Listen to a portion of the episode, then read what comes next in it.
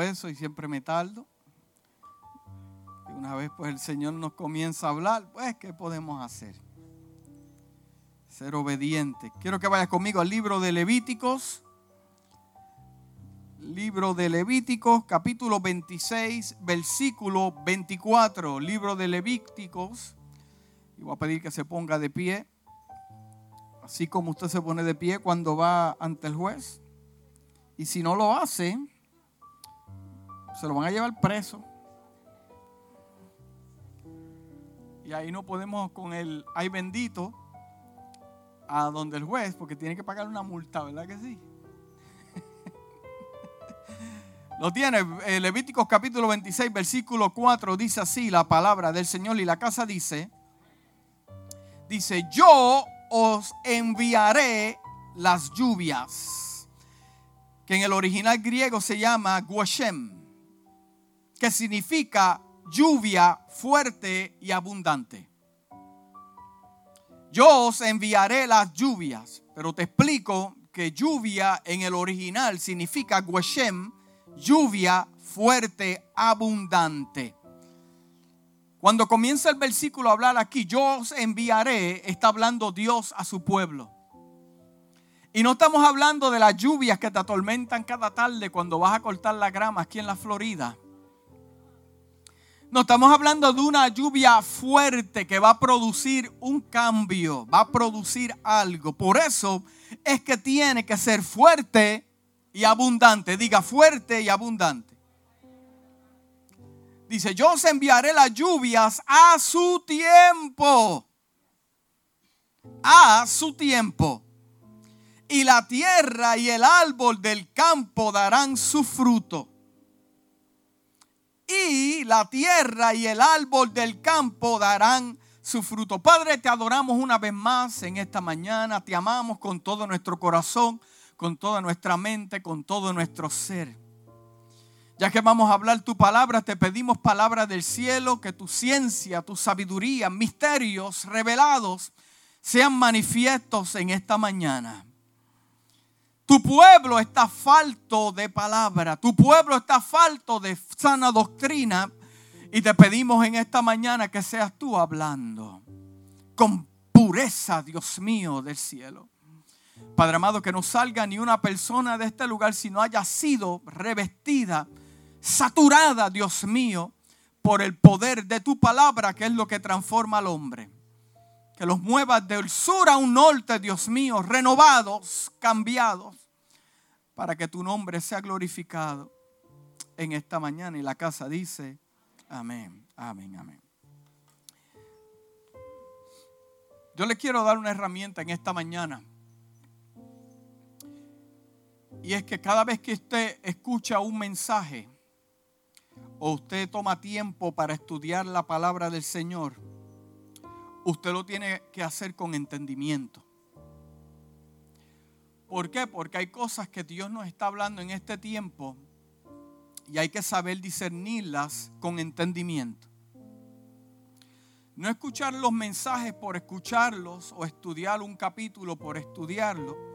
Hay que sentarse, escudriñarlos. ¿Con qué? Con entendimiento. ¿Por qué? Porque al yo no estudiarlos con entendimiento, puede ser que yo pase el propósito por lo cual ese versículo fue establecido como fundamento bíblico. entonces, si yo tomo tiempo no para leerlo, sino para escudriñarlo, ¿con qué? Con entendimiento, voy a poder extraer la porción de qué? Del texto, de la intención de Dios ¿Por qué? Porque las cosas en la palabra no están escritas por estar. No están por pura casualidad. David no se enfrentó a un gigante por pura casualidad. El hermano Abraham no fue a entregar su hijo eh, eh, como ofrenda por pura casualidad. Nemías no pasó lo que pasó por pura casualidad. Los tres hebreos no pasaron lo que pasaron por pura casualidad. Eh, hermanos, lo que usted está pasando no es pura casualidad.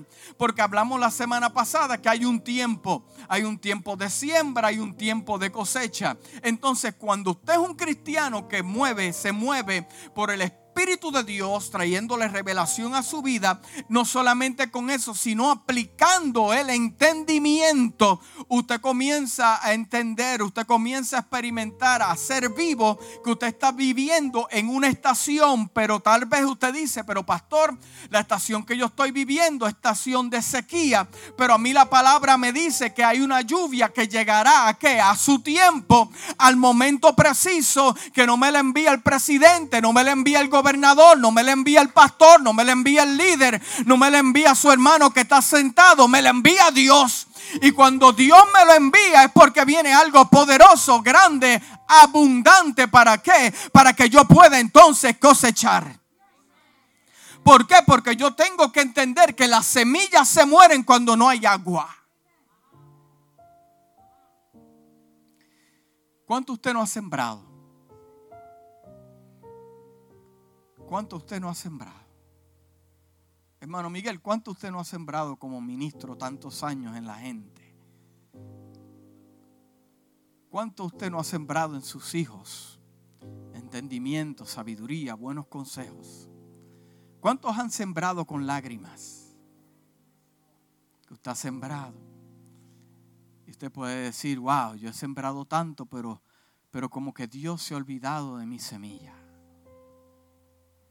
¿No le ha pasado yo soy el único? Yo sé que yo soy un ser especial, hermano. Pero yo he sabido sembrar y decir, Dios, ¿dónde está la, la, cosecha de mi siembra? Usted puede estar enfermo y decir, Señor, yo he sembrado tanto en el reino. ¿Dónde está la cosecha de mi siembra? ¿Dónde está la lluvia? ¿Cuántos le ha pasado eso? ¿O el que está a su lado es el único? ¿Cuántos están esperando una cosecha de parte de Dios? Hay muchos que desde su niñez han sufrido tanto, pero han sembrado buen comportamiento, han dedicado su vida al Señor para sembrar buena semilla. Y usted se pregunta, ¿cuándo yo voy a cosechar lo que he sembrado? He dado para el reino, he dado mi tiempo, he dado dinero, he dado todo mi ser. ¿Cuándo entonces yo voy a cosechar? Pero la palabra me dice que Dios le habla aquí al pueblo de Israel. Le dice, yo le enviaré la lluvia. La lluvia que es que abundante y fuerte. No la lluvia fuerte y abundante para crear un diluvio y matar. No, la lluvia abundante es para qué? Para que tu semilla germine. Pero lo mismo yo lo quise leer en la Biblia estándar ESV, traducida al español, dice, entonces os daré vuestras lluvias a su tiempo. Entonces yo le daré vuestras lluvias. Usted sabe que hay una lluvia que viene que tiene su nombre, apellido y seguro social y es para usted. Por eso es que yo no me puedo preocupar que el hermano de al lado esté, le esté lloviendo en su casa. Por eso yo no puedo ver que de momento el hermano sea bendecido y yo todavía estoy caminando por el desierto. ¿Por qué? Porque a él le llegó su lluvia a su tiempo. Por eso yo no me puedo comparar con ninguna iglesia, con ningún ministro, porque Dios tiene la lluvia para mi casa también y para el ministerio que Dios me prometió de cuando ahora, no, desde el día que estaba en el vientre de mi madre, que yo tuve mi primera cita con Hashem, ahí fue que ya Dios predestinó la lluvia a su tiempo. Por eso yo no me puedo preocupar de que reciba o no reciba en este tiempo, porque lo que Dios tiene no hay hombre ni me lo pueda arrebatar, ni a mí ni a usted. Por eso es que vivimos en paz y no podemos ajorar a Dios, porque a Dios nadie lo ajora. Ya Él marcó la fecha del diluvio que va a tocar tu casa, no para matar, sino para qué, para avivar. Dile que está a su lado su lluvia. Porque la lluvia que está destinada para mi vida es para mí. Me va a mojar a mí. Me va a mojar a mis hijos. Va a mojar todo lo que yo haga. Y todo lo que yo haga será bendecido porque eso es promesa de Dios. Estamos claros ahí. Pero seguimos aquí. Este pejuelo tan lluvioso hoy. Dice, os daré vuestras lluvias a su tiempo y la tierra dará su fruto y los árboles del campo darán qué? Su fruto. Pero lo mismo en The Message Bible dice lo siguiente. Y aquí es donde se comienza a complicar el asunto. Dice, si vives según mis decretos, si vives según mis decretos, si viven según mis decretos y obedecen mis mandamientos, enviaré las lluvias en sus estaciones. O sea que cada estación de mi vida tendrá su lluvia. Puedo estar en verano, recibo mi lluvia. Puedo estar en invierno, recibo mi lluvia. Puedo estar en otoño, recibo mi lluvia. Puedo estar en tiempos de tristeza, recibo mi lluvia. Puedo estar en tiempos de gozo, recibo mi lluvia. Puedo estar en tiempos de depresión. Hay una lluvia predestinada, marcada para ese momento en todas las estaciones. ¿Por qué? Porque vivimos en los decretos de Dios y obedecemos su mandamiento. Entonces esto no funciona para todos. Hmm. Dice, la tierra dará sus cosechas y los árboles del campo su fruto. Trillarás hasta la vendima y la vendima continuará hasta el momento de la siembra. Tendrás más que suficiente. Lo dice Dios, tendrás más que suficiente para comer y vivirás, y vivirás seguro en la tierra. ¿Cuántos viven seguros en la tierra? Vivimos seguros porque Dios es el que moja nuestra semilla. Es el que envía la lluvia. Entonces, Bendima, es tiempo de recoger las uvas. Si yo voy al libro de Génesis, capítulo 27, versículo 26 al 28, mira lo que me dice, amado. Dice, y le dijo Isaac a su padre, acércate ahora y bésame, hijo mío. Y le dijo Isaac, su padre, acércate ahora y bésame, hijo mío.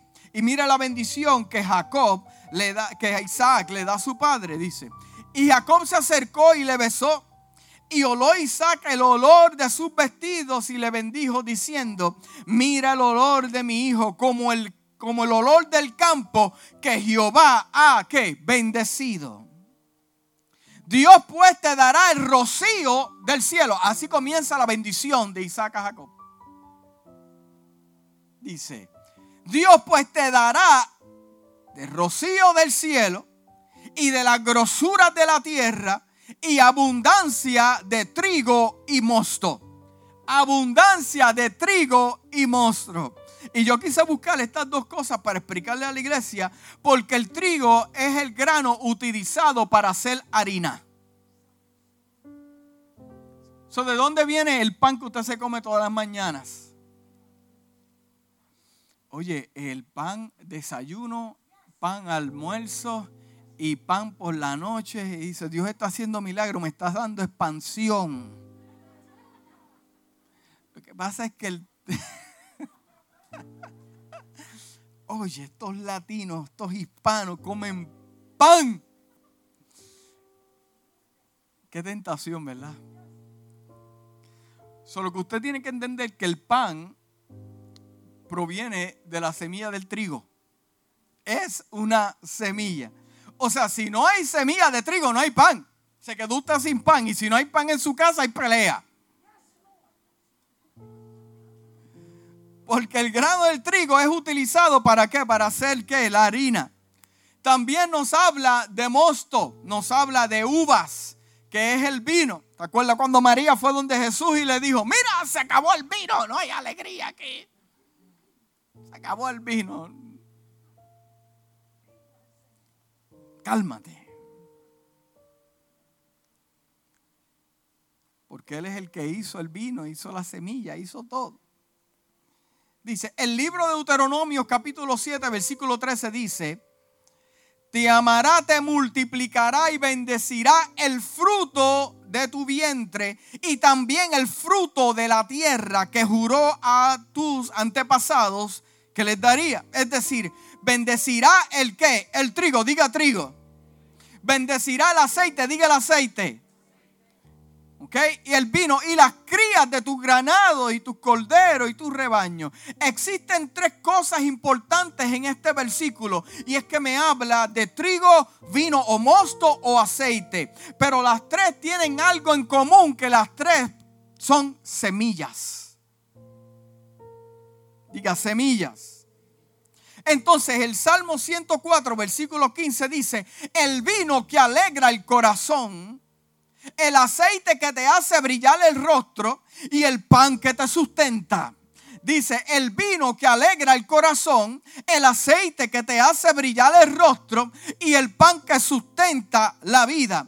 Me habla de vino que representa bíblicamente gozo y alegría. También me habla de aceite para ungir, separar, distinción. Y también me habla de pan, sustento diario. Son las tres comienzan con qué? Con semilla.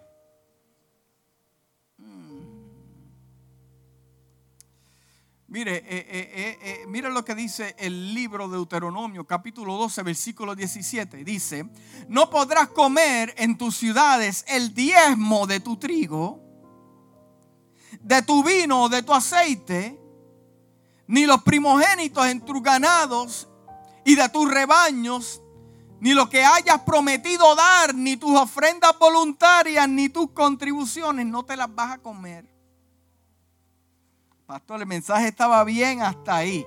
Que estamos hablando de semilla. ¿Por qué? Porque hay gente que se come su diezmo, su semilla. ¿Y qué pasa cuando quiere eh, eh, eh, sembrar? No hay semilla. No se enfade conmigo, lo dice ahí. Mira el silencio que hay en la iglesia. El pastor dijo que no te comas la semilla. Pues claro, porque entonces no tendrás con qué sembrar. Dios le dice que no se coman su semilla, sino que el primado de todos los frutos es mine. Only mine. El pan representa el dinero, tu sustento de tu casa. No te comas la semilla. El aceite significa la separación. David fue ungido por aceite dos veces. Eh, eh, eh, con el profeta Samuel y en Hebrón cuando fue siendo rey, que significa, no es poder para hablar lengua, no, significa separación. De un río te separó para algo. Hay cristianos que necesitan ser ungidos con aceite para que su rostro cambie. Y haya alegría en ellos de gozo. Sí, porque hay personas que se gozan en el trigo, pero se olvidan del aceite y se olvidan del gozo del vino. Cristianos amalgados que no saben. No, no, no voy a decir eso, Padre. Estamos aquí.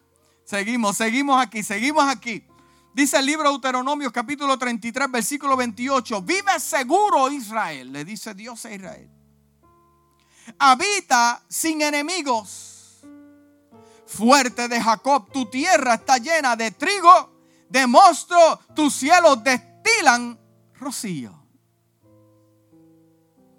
habita sin enemigos fuerte de Jacob. Tu tierra está llena de trigo y de mosto. Tus cielos destilan rocío. entonces es Dios también que me da las semillas. Y es Dios también que me da el rocío para mis semillas. Miren, entienda esto bien claro, lo que estamos hablando y estamos escuchando con entendimiento. Amén. Entonces no importa lo que los enemigos traten de hacer o personas que quieran hacerte daño o hablar mentira, al final tenemos que aprender que el que envía la lluvia es Dios y no los hombres. Los hombres siembran, pero sin lluvia no hay cosecha. Por eso hay que personas que siembran y siembran y siembran y se cansan y dicen, pero yo siembro y siembro y siembro. Primero hay que entender o estoy viviendo bajo los decretos de Dios o también estoy esperando el tiempo de la lluvia que fue manifestado por la palabra de Dios para un tiempo. Diga tiempo. Sin lluvia no hay cosecha. Mira lo que dice el libro de Nehemías capítulo 10 versículo 37 esta es la introducción, hermano. Deme oportunidad. Dice, también acordamos llevar a los almacenes del templo de nuestro Dios como contribución para los sacerdotes, nuestra primera harina y los primeros frutos de todo árbol y nuestro primer vino y nuestro primer aceite y llevar a los levitas la décima parte de la... Oh, espérate. Décima parte de toda mi cosecha. Porque los levitas no solamente eran adoradores, eran servidores y los recogían. La décima parte de vuestras cosechas ya que son ellos los que recogen la décima parte en todas nuestras fincas. Mm. En la palabra encontramos muchas veces la, la utilización de la lluvia como símbolo de bendiciones. Diga bendiciones. Así que por ello entendemos que hay una lluvia espiritual para cada hijo de Dios. Escuchamos alabanza que dicen, cae la lluvia, cae la lluvia del cielo. Pero hay que entender que para los judíos era evitar la caída de la lluvia para sus cosechas. Pues la lluvia era escasa en Israel, por ello siempre Dios le hablaba de bendiciones y le recordaba de una manera u otra de quién provenía la lluvia. Usted sabe que usted siempre va a ser escaso de algo. Y muchas de las tentaciones que van a llegar a su vida porque usted está escaso de eso. Pero yo quiero que usted entienda una cosa, que el pueblo de Israel estaba escaso en lluvia, pero ahí era donde Dios se glorificaba. Y a pesar de que el pueblo estaba escaso de lluvia, Dios le decía, yo soy tu Dios y yo soy el que te sustento. Y lo que nosotros tenemos que entender es que a pesar de que tenemos diferentes situaciones y terrenos secos en nuestra vida, y tal vez estamos pasando por esa situación, hay que entender que Dios el que se encarga de traer lluvia para bendecir su casa, para que pueda cosechar gozo, alegría, pueda cosechar el pan. Es Dios el que trae la lluvia a su trabajo. Ah, Dios no me dio nada, todo lo que... Oh, sí, y el oxígeno que Dios te dio en la mañana. ¿Quién fue el que le dio permiso a tus pulmones? El libro de Deuteronomio capítulo 28 versículo 12 dice, te abrirá Jehová su buen tesoro. ¿Quién lo abre? El cielo para enviar la lluvia a su tierra a su tiempo para bendecir toda obra de tus manos. Toda obra de tus manos presentarás a muchas naciones, prestará muchas naciones y tú no pedirás prestado. Te abrirá Jehová su buen tesoro del cielo y enviará lluvia para tu trabajo. Esta casa tiene una lluvia marcada para ella.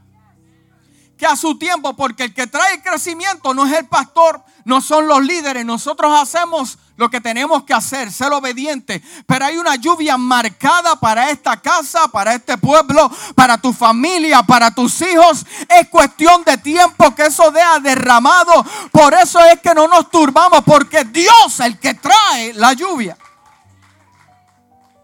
Tal vez tú te encuentres en una situación que no tienes trabajo, no tienes dinero, no sabes dónde te encuentras. Tú dices, pero Dios abrió la puerta, yo no sé qué hacer. Pero Dios te trajo en esta mañana para decirte que yo no me he olvidado de ti. La lluvia tiene tu nombre, tu apellido y llegará a tu casa, a tus hijos, a tus nietos, a toda tu generación te ha dicho Dios en esta mañana. Yo no me he confundido, yo no me he apartado de tu vida, pero yo voy a hacer grandes cosas con tu vida, te dice el Señor de Israel. Es cuestión de tiempo que mires tu patio y tú veas la semilla germinada. Es cuestión de tiempo que tú veas los árboles frondosos y los veas, wow. Porque Dios sabe lo que está haciendo. Pastor, ¿cuál es el, eh, eh, eh, énfasis tuyo en esta mañana? Yo lo que te quiero decirle una cosa y quiero que aprendas bien claro que Dios es el que bendice tu casa. No es tu jefe, no es nada. No, Dios usa lo que Él tiene que hacer. Si tiene que usar un cocodrilo para bendecirte aquí en la Florida, Dios te va a bendecir. Ah, pero pastor, ¿cómo a Dios los cuervos no le trajeron comida al profeta? Hermano, no se ría de, yo estoy, hablando Biblia. entonces yo tengo que entender que es Dios el que bendice la obra de mis manos. Y hay una lluvia que va a llegar a su tiempo, no es a mi tiempo. No es el tiempo de su pastor aquí en la casa. Aquí somos obedientes y hacemos lo que tenemos que hacer. Pero Dios a su tiempo. Seguimos aquí. Vamos a terminar el versículo porque yo sé que usted se gozó leyendo el versículo, pero vamos, pero vamos a, a continuarlo. Dice, te abrirá Jehová su buen tesoro, el cielo, para enviar la lluvia a tu tierra, diga mi tierra, a su tiempo y para bendecir toda obra de tus manos, todo lo que hagas con tus manos. Prestarás a muchas naciones y tú no pedirás prestado así como también Él tiene el poder de detenerla. Muévete fuera de la voluntad de Dios para que tú veas que la lluvia se detiene. Porque la lluvia está atada a la obediencia. Como leí al principio, si mantienen mis decretos, usted sabe que la lluvia me persigue a mí, yo no la persigo a ella. Usted sabe que yo camino y eso me persigue, eso me sigue a mí. Las bendiciones de Dios, como dice el salmista, me seguirán todos los días. O sea, la lluvia me sigue a mí. ¿No le ha pasado a usted que usted camina y la lluvia ahí? O sea que Dios tiene el poder para enviar la lluvia y también detenerla. ¿Y cuáles eran las ocasiones que se detenía la lluvia para el pueblo de Israel? Cuando estaban en desobediencia. Mm. Dice, pero pastor, yo tengo esto, yo tengo esto, Dios me ha bendecido. Pero es que Dios te quiere bendecir sobreabundante más de lo que tú tienes. Porque tú no puedes dar a alguien lo que tú no tienes, ¿verdad que no? Entonces, ¿cómo tú le puedes dar a otros cuando tú eres más que qué? Bendecido. Que tengas para tu casa, para tus hijos y para darle a otros también.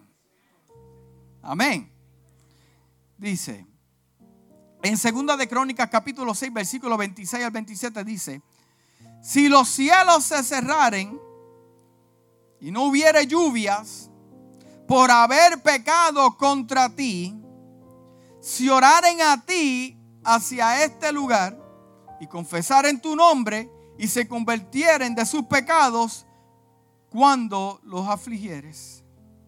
Tú los oirás desde los cielos y perdonarás el pecado de tus siervos y de todo tu pueblo y les enseñarás el buen camino para que anden en él y darás lluvia sobre su tierra que diste por heredad a tu pueblo. Pero una y otra vez Dios te repetía, le repetía esto al pueblo. Dice el libro de Deuteronomio capítulo 11 versículo 14, yo daré la lluvia a vuestra tierra a su tiempo, la temprana y la tardía, y tú recogerás el grano, tu vino y tu aceite. ¿Cuál es mi trabajo? Sembrar y recoger. Recoger. ¿Cuál es el trabajo de Dios? Enviar la lluvia. Él es el que le envía. Entonces, ¿por qué nosotros nos fatigamos tratando de hacer algo que le toca a Dios y no a nosotros? La lluvia le toca a Dios. Y eso es lo que le está pasando a ciertos hombres que piensan que la bendición de la, de, la iglesia o viene por el hombre. No, la bendición proviene de parte de Dios. Yo quiero que usted esté bien claro conmigo. La bendición no proviene de tu pastor. La bendición proviene de Dios. El trabajo de pastor es cuidarte y conectarte con la fuente que es Dios. Pero al final es Dios el que bendice tu casa, no el pastor.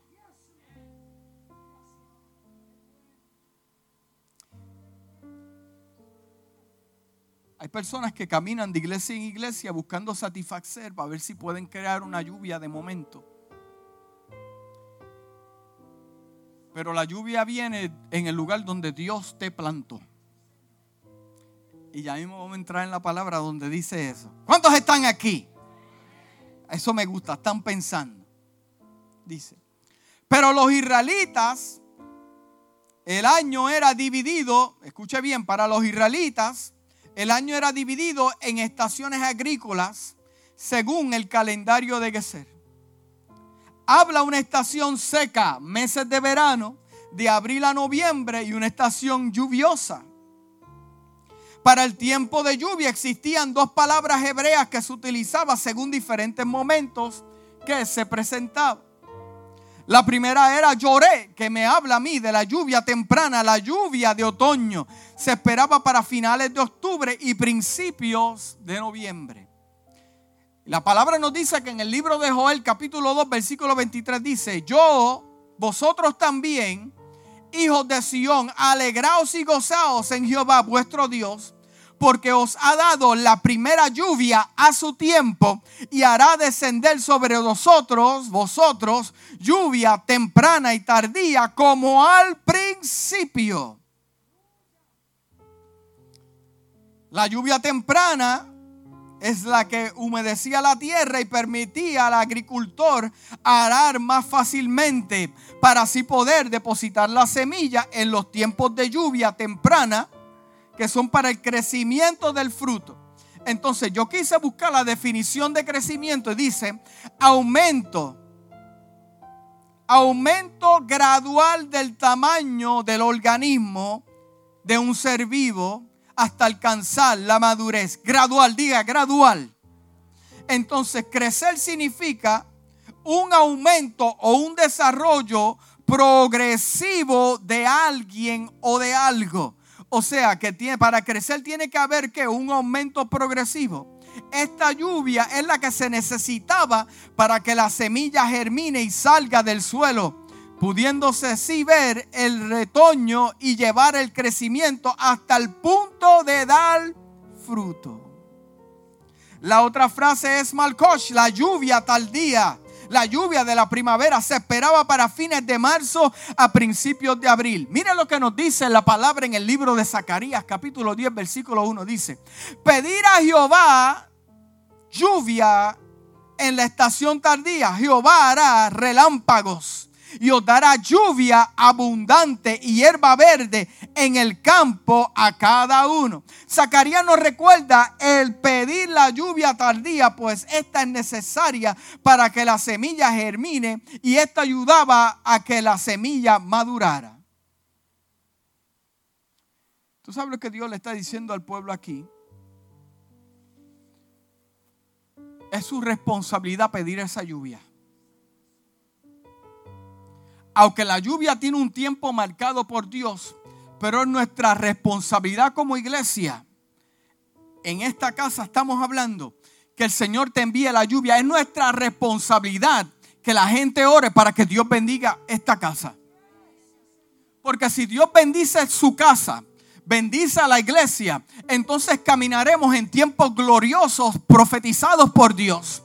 Pero la lluvia hay que pedirla, hay que esperar en Dios, porque entonces esto trae, dice, madurez. La definición de madurez dice el proceso por lo cual un fruto se desarrolla hasta la madurez.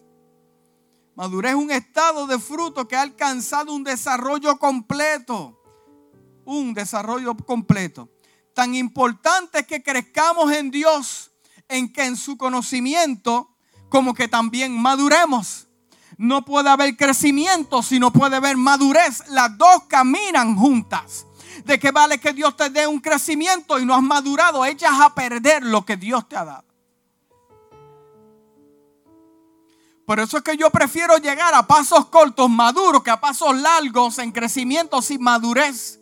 Porque sin madurez voy a echar a perder todo lo que Dios me ha prometido.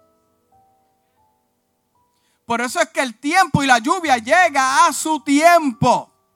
Dios te está observando. Dios te está midiendo con su regla. Y Él sabe ahora, ahora vamos a enviar qué? La lluvia. Ahora vamos a enviar, ahora va a poder cosechar. ¿Usted me está entendiendo en esta mañana? Hmm. Escúchame bien, hay hombres y mujeres que pueden tener 50 años en una iglesia. Conocen la Biblia del Génesis al libro de revelaciones, pero que no la viven. Un hombre espiritual aplica la Biblia de etapa a etapa, del Génesis hasta el Apocalipsis. Aleluya. Un cristiano maduro, la lluvia tardía es la que te fortalece para atravesar tiempos difíciles, para la madurez que te sostenga Dios. Dios te dice en su palabra, el libro de Deuteronomio capítulo 32 versículo 2 dice, goteará como la lluvia mi enseñanza. Destilará como el rocío mi razonamiento como la llovizna sobre la grama y como las gotas sobre la hierba. Al final de esta época que se te dará la cosecha de tus frutos. Diga los frutos. Es importante que usted como hijo de Dios tenga ambas lluvias. Es importante. El libro de Oseas capítulo 6 versículo 3 dice, y conoceremos y proseguiremos a conocer a Jehová como el alba que está dispuesta a su salida y vendrá a nosotros como la lluvia, como la lluvia temprana y tardía a la tierra. Dios ha preparado la tierra ideal para que crezcamos, aprendamos. El lugar donde Dios te plantó es el lugar donde depositará la lluvia.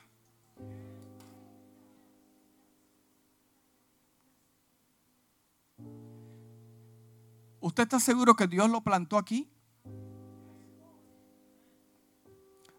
Aquellos que me ven a través de las redes sociales, ¿tú estás seguro que Dios te plantó donde tú estás?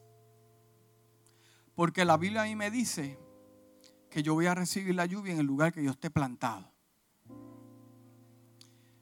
¿Y tú sabes por qué personas no reciben su cosecha o su lluvia? Porque están detrás de la lluvia, a ver dónde está cayendo la lluvia para entonces ellos ser parte de la cosecha de otros. Y le gusta pegarse a los otros que están cosechando, porque la tierra de ellos está seca. Pero ¿por qué puede ser posible que para un cristiano mi tierra esté seca y, y no produzca frutos? Y, Porque a mí Dios me habló que yo tengo un propósito. Y ese propósito que tiene Dios está acompañado con qué? Con bendiciones. Y esas bendiciones vienen en tipo de qué? De semillas que Dios me da para yo que sembrar. No piense que Dios también le tiene que sembrar la semilla a usted, en serio. Hay personas que pretenden que Dios también le siembre la semilla. No hace nada por sembrar. No hace nada. Entonces, ¿qué tipo de cosecha estamos esperando? ¿Usted está esperando? ¿Cuánto está esperando una cosecha? Que usted dice, no, no, yo sembré. Yo sembré en mis hijos. Yo le enseñé buena educación. No importa en qué nación estemos, yo y mi casa le serviremos al Señor. Y la palabra a mí me dice que aunque sean adultos, no se apartarán de ella porque yo los acomodé en su camino. Yo sembré semillas en mis hijos. No importa quién los quiera dañar, no importa quién le quiera hablar mal a tus hijos. No, usted sembró esa semilla. Y esa semilla va a llegar a un tiempo cuando menos lo espera. Y viene el contronazo con el Señor. Porque Dios no se olvida de la siembra de sus hijos. Pero a mí Dios me está hablando a través de su palabra que la lluvia cae el lugar donde Dios me plantó. Hay personas que son tan desesperadas que siembran un árbol de limón Dice, ese árbol lleva un año y no da frutos. Vamos a cambiarlo, vamos a moverlo para allá y lo sigues cambiando y moviendo. Y cuando el arbolito menos te da fruto. Pero cuando lo dejas tranquilo, aquellos sembradores, ¿cuántos sembradores hay? Y lo dejas tranquilo. Y tus hijos te dicen, ay, corta esa porquería que no tiene ni no corta ese palo, se daña el, mira, el patio de la casa. Y, tú, y como que hay algo que te dice, no lo cortes. Como que hay algo que te está diciendo, no lo cortes. Y todo el mundo te relaja el arbolito. y se burlan de ti. Mira, no ha crecido. Tu esposo se burla cada vez que vas con un frasco de agua y le echas agua a tu arbolito. Y se siguen vacilando. Córtalo. Y tú no lo cortes. Sí, porque al parecerle a otras personas lo que tú has sembrado nunca va a llegar. Y se burlan de ti, te dice, deja eso, renuncia, olvídate de eso, no vayas aquí, no le de, envíate a tus hijos, ya, ya, deja eso, pero hay algo que te dice dentro de ti, no lo cortes, no lo cortes, y te relajan hasta que sale el primer limón. Es más, ni, ni te lo comes, lo dejas ahí para que todo el mundo lo vea que fue el primer limón y te relajan y te dicen, mira, ¿para qué te fuiste para la Florida? ¿Para qué te, vas a secar? Mentira del diablo. Porque donde tú quieras te acompañará Dios. Me dice la palabra. Eso fue lo que Dios le habló a Josué. No importa que tú te vayas, donde te vayas, yo estaré contigo. Yo seré tu Dios. Y donde siembres, ahí vas a ver cosecha que me relajen ahora, pero la siembra, eso va a germinar, va a cosechar, que se rían de ti, pero llegará el momento que tendrán que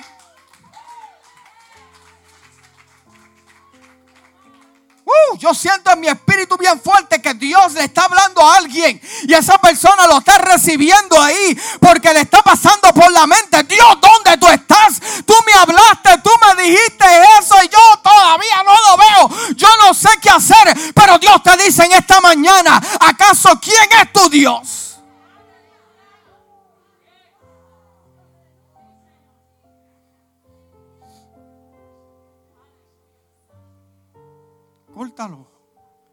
Déjalo ir. Ahí no hay nada. Sigas luchando con eso. Hasta que sale el primer fruto. Ahí todos tienen que hacer. ¿Quién es el que te da el fruto? Te lo da Dios. Amén. Estamos claros. Estamos entendidos. Tus hijos son semillas. Dios tendrá un encontronazo con ellos.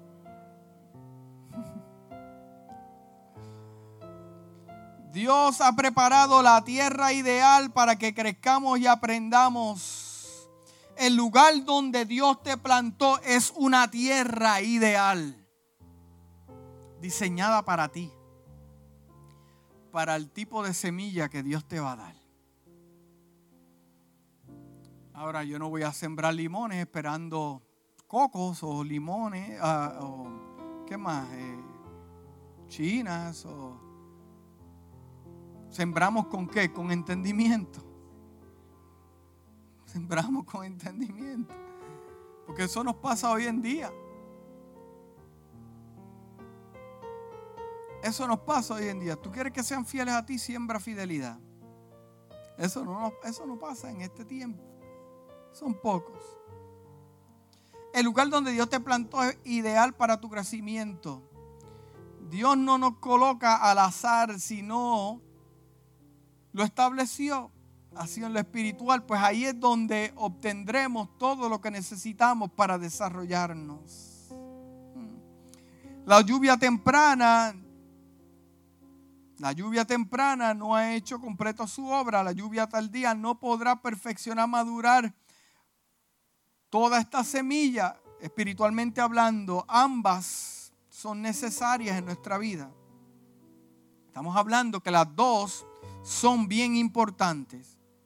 La llegada de estas lluvias a tu vida traerán cambios que no siempre vendrán amarradas con el lazo de la felicidad pero tenemos que entender que es el Espíritu Santo que está trayendo esa lluvia a nuestra casa. Entonces tenemos que esperar con qué? Con paciencia. Las bendiciones recibidas bajo la lluvia temprana son necesarias. Con ellas para poder crecer en Dios, sin embargo, ellas eh, no están solas, no serán suficientes. La producción del fruto y la madurez dado por la lluvia tardía y completa y, y completa el proceso del Espíritu Santo en nuestra vida. ¿Y por qué se asocia la lluvia con las bendiciones en nuestra vida? Porque el hombre y la mujer espiritual es hijo de Dios y si es hijo es coheredero de Jesucristo con Jesucristo y él fue entregado todas las cosas. Por ende, si somos coherederos con él, Dios también a nosotros nos ha entregado todas las cosas y al que hace su voluntad El que hace su voluntad, diga que está azul, el que hace su voluntad. Todas las cosas serán para su bien. Las bendiciones de Dios te alcanzan. Te alcanzan. El libro de Isaías dice, Isaías 55, capítulo 10, versículo 13 dice, porque como desciende de los cielos la lluvia y la nieve, y no vuelve a ella, sino que riega la tierra y la hace germinar y producir y da semilla al que siembra y pan al que come. Así será mi palabra que sale de mi boca, no volverá a mi vacía, sino que hará lo que yo quiero y será prosperada en aquello para que la envíe. Dice la Biblia, porque con alegría vas a salir y con paz serás vuelto y los montes y los collados levantarán canción delante de vosotros y todos los árboles del campo darán palmadas de aplauso. En el lugar de la salsa crecerá cipres y en el lugar de la ortiga crecerán arayan. Y será Jehová por nombre, por señal eterna que nunca será raidada. Y ya estoy terminando.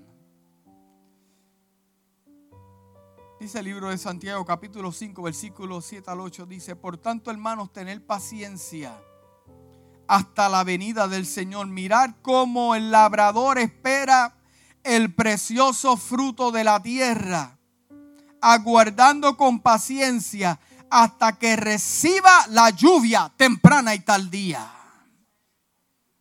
Tener vosotros vosotros paciencia y afirmar vuestros corazones para la venida del Señor que se acerca. El verano es el verano de la ciega y el avivamiento. Que cuando llegue el verano y el Señor venga, seamos encontrados como frutos de la mejor calidad, hombres espirituales llenos del poder, con la manifestación de su gloria, reflejada por la unción y la manifestación del Espíritu Santo y sus frutos. Dice que el 34, 26 dice, y daré bendición a ellas y a los alrededores mi collado y haré descender la lluvia a su tiempo, lluvia de bendición será. Ahora ya sabemos que cuando pedimos lluvia pedimos desarrollo, madurez espiritual, la cual traerá la bendición a nuestra vida. ¿Tú quieres que caiga lluvia en tu casa? Tú quieres que caiga lluvia en tu casa. Tú quieres que caiga la lluvia temprana y tardía. Pero eso viene con un propósito de que crezcas y madures. La lluvia no va a llegar por venir, por, por llegar. Eso viene con un propósito. Pero qué bueno, qué bueno que somos hijos de Dios y Dios nos guarda y nos cuida. Y a su tiempo veremos que veremos nuestro granero lleno de mosto. Vamos a tener, aleluya, en abundancia, porque es mismo Dios el que bendice mi casa. Los hombres nunca tendrán el poder de darte lluvia. Hay buenos mentores, buenas personas que se acercarán a tu vida para bendecirte. Pero lo que viene del cielo no viene de los hombres. Lo que viene del cielo proviene de Dios. Y eso es lo que muchos han querido alterar, que la bendición viene por los hombres. No.